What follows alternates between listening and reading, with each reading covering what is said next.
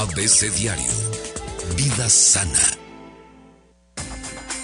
Vida sana, la sección de la doctora, nuestra amiga Irma Quintanilla. Doctora, ¿cómo estás? Buen día. Muy buen día, ¿cómo están ustedes por aquí? Sanos, nosotros sanos de mente y sanos de cuerpo, alabado sea el Señor. Doctora, ¿qué nos cuenta? Nuestro tema de violencia intrafamiliar A ver. llamó la atención y nos están pidiendo aumentar un poquito más. Nuestra conferencia, bueno, pues la ahondamos y, Qué bueno. y creo que, que vale la pena retomar este tema. Entender que las consecuencias de la violencia intrafamiliar Sí. definitivamente mm, van a ser a nivel personal, a nivel Claro. familiar y a nivel social. A nivel personal afecta el aparato inmunológico, es decir, la persona que es víctima de violencia va a bajar sus defensas tanto físicas como psicológicas y lo va, que va a ocasionar es enfermedades psicosomáticas. Esa señora que llega tanto a consulta con cefalea, con migraña, con alergia, gastritis, asma, diarreas, está somatizando, por supuesto, esta violencia Eso que es está viviendo. somatizar. Es somatizar, sí, por supuesto. También eh, se puede llegar a la depresión. Eh, hace ocho días me comentabas de esta señora que tuvo esta recaída y que de verdad habría que entenderse desde dónde está viviendo esta situación. No sabemos si como madre sola, pero por supuesto que esa hija tiene un padre y qué está pasando en ese vínculo, ¿no? Sí, ¿qué pasa ahí? Exactamente. Hay una baja autoestima de ambos, tanto del violentador como del violentado, y desde ahí actúa desde ese vacío, vinculándose con los demás y siendo violento o soportando la violencia. Hay un pobre empoderamiento. Eh, cada día que tú estás sujeto a una violencia intrafamiliar, te vas sintiendo menos capaz, menos responsable ni de ti ni de, ni de tu entorno. Problemas de aprendizaje en los niños con bajo rendimiento escolar Uy, trastornos de conducta, ese bullying, esos niños que son hiperactivos, que tienen problemas de conducta, habrá que analizar y estudiar cómo está su entorno familiar. Estos problemas interpersonales, sobre todo del violentador, y también bajo rendimiento laboral de ambos, ¿sí? Porque no están concentrados en la actividad que les compete. claro. ¿Cuándo se va a dar este verdadero cambio? ¿Cuándo crees que realmente logremos que haya un cambio a esta violencia intrafamiliar? Yo recordaría los usos y las costumbres. Viene desde antaño, desde los ancestros. Por esos usos y costumbres estamos siguiendo esta violencia, porque te voy a decir el primer paso para dejar de, de- Yo de soy, tener yo violencia. soy el machín, yo pago todo. Exacto. Yo pago, aquí traigo para quererte y te, y te golpeas este Porque la pompa donde traes la cartera. Sí, y si no les gusta, se me largan, ¿eh?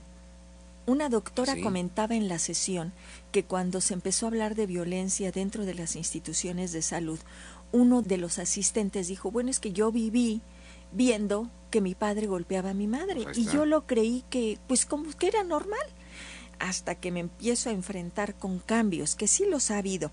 Pero fíjate, lo primero Pues, que tenemos que empezar para dar un verdadero cambio es que dejemos de normalizar la violencia, que veamos a la violencia como algo normal. Cuando dejemos de mirarla así, va a empezar a haber un mayor cambio. Mm. Que nos hagamos cargo de nuestra historia, que veamos cómo está ese pasado y aprendamos a sanarla, ¿sí? Que nos hagamos responsables, es decir, yo diría corresponsables Sí. de quienes somos y por lo tanto que nos toca trabajar nuestra historia, nuestra Claro. autoestima, que nos empoderemos y nos hagamos responsables de quienes somos y del papel que tenemos dentro de la familia, Sí. porque esto no nada más nos menoscaba a nosotros, sino también a quienes estamos estructurando y formando que sean nuestros hijos. Sí. Que nos perdonemos, porque de verdad luego tenemos tanta culpa por haber permitido, por haber elegido este personaje o a esta mujer, porque No me he debí de equivocado. haberme fijado en este hombre. Sí, entonces eh, eh, lo asumimos desde Eh, la culpa, como si so- fuésemos perfectos. Tenemos que aprender a ser Claro. flexibles y perdonar los errores que hayamos cometido, pero poner un hasta ahí. Cortar este ciclo de violencia del que hablábamos la vez pasada, empezar a tener conciencia y decir, a ver, yo no quiero que pase del primero al segundo y al tercero, y, y, ya cortarlo y hacernos responsable de eso. Pero realmente hay un factor que yo lo he mirado así, es este factor educativo en el que construyamos una nueva masculinidad. Porque sabemos que los hombres son quienes ejercen mayormente la violencia y que a la vez es víctima este hombre de un modelo patriarcal. Es decir, que lo instalan en un lugar de poder, ¿sí? Eh, de esto cultural de lo que hablábamos, que va a estereotipar su conducta y que tiene un rol que lleva a obstaculizar una relación de igualdad entre mujer y hombre. ¿Tú cómo te sientes cuando te hacen todo para mostrar que eres inútil, que no, que no eres capaz? Pues muy mal desde ese vacío del enojo, el hombre no lo tiene consciente, pero como lo han estereotipado y tratado como el rey y el rey no hace nada, lo sobreprotegen, impiden que crezca y se crezca y desarrolle, inconscientemente guarda todo este rencor hacia estas figuras que lo construyeron así, que lo estructuraron así y por supuesto desde ahí con ese enojo empieza a mostrarse, pero no de la mejor manera, ¿sí? Sino validando esto que le dijeron y por supuesto queriendo mostrar que es, pero no lo sabe cómo hacerlo. en el momento que es fundamental que, que entendamos qué quiere decir que ser hombres en nuestra sociedad es algo diferente de lo que se está viviendo. Que el hombre tome conciencia de cuáles son esos roles que tiene, esas conductas que a través de la educación, de la familia, de la cultura, fueron aprendiendo, tanto hombres como mujeres, y que son limitantes de igualdad de derecho. El gran reto es querer empezar a modificarlas. La construcción de esta nueva masculinidad eh, requiere de la toma de conciencia plena para construir una nueva masculinidad que consiste en que se libere de este sexismo, de privilegios inmerecidos que reciben los hombres por supuesto que hay avances, pero no los suficientes, de manera que se eliminen las identidades dominantes.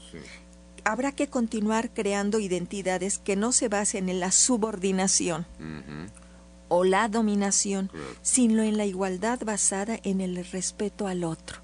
Cuando logremos esto y el hombre siga expresando su parte sensible, su parte amorosa, se quite esas corazas y pueda relacionarse desde su vulnerabilidad, empezaremos a mirar otro ser humano, porque lo peor, sí, lo peor es eso, que si yo me muestro vulnerable, pues se va a voltear como ha sucedido, porque se ha dado la otra contraparte, el feminismo a ultranza. Ah, bueno, también, que es gravísimo también. ¿eh? Claro, por supuesto. Son los extremos en el que hay esa lucha y no se mira al otro con respeto, con armonía, con como un ser digno, De, de, de, ser tratado de esa manera. Sí, porque hay, mujeres ofensoras también. Ah, no, y, muy violentas. Y, muy violentas. llegan al crimen, ¿eh? Sí, también. sí, sí, sí. Y, te quedas asombrado porque dices, bueno, la mujer eh, físicamente ante un hombre pues es más débil. Pues, nunca eh, se va a comparar la fuerza. Nunca se va a ¿eh? comparar la, fuerza muscular. Así es. Pero la fuerza mental es totalmente idéntica, es igual y a veces superior, diría. Fíjate, fíjate que esta parte que comentas viene de esa, de esa actitud impulsiva primaria que también eh, la mujer al sentirse vulnerada empieza a irse al otro extremo y ¿por qué no? Y hace cosas gravísimas. Imagínate, el hombre violentado y la mujer violentada, el hombre violentador y la mujer violentadora, ¿qué clase de hijos están estructurando y formando? Unas joyitas para la sociedad. Que estamos viviéndolas ahorita niños, que, niños ya golpean a sus padres, ya no hay límites, ya no hay respeto, ya no hay educación están estos valores completamente opacados a través de, de la violencia que se ha aprendido, porque la violencia de verdad no es innata. No, la, reacción impulsiva sí, pero eh, la tenemos ahí desde el cerebro primitivo, pero esta violencia eh, a ultranza, por supuesto que es aprendida. ¿Y dónde se aprende? En el, hogar. Y decíamos, si en el hogar se inicia con la violencia intrafamiliar, en el hogar debe empezarse a trabajar para cambiar nuestra triste realidad social.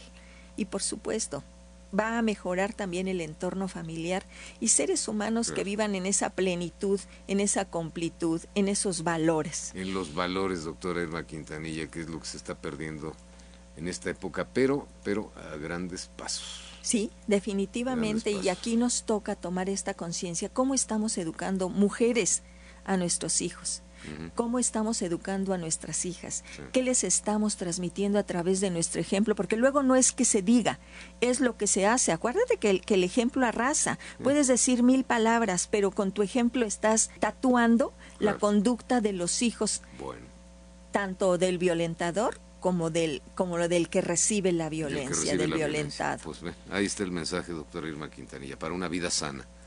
Sí, por supuesto. Irma Quintanilla en redes sociales. Muy bien, pues los invito a visitar la página www.saludintegralvidayfamilia.com.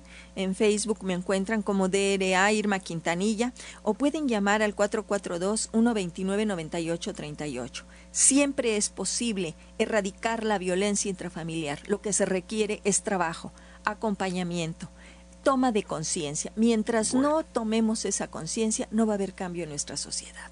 Irma Quintanilla, doctora, muchas gracias. Gracias a ustedes por este espacio y ojalá que este fin de semana reflexionemos sobre lo que queremos dentro de nuestra familia y en nuestra sociedad. Gracias, doctora Irma Quintanilla. Gracias por su atención.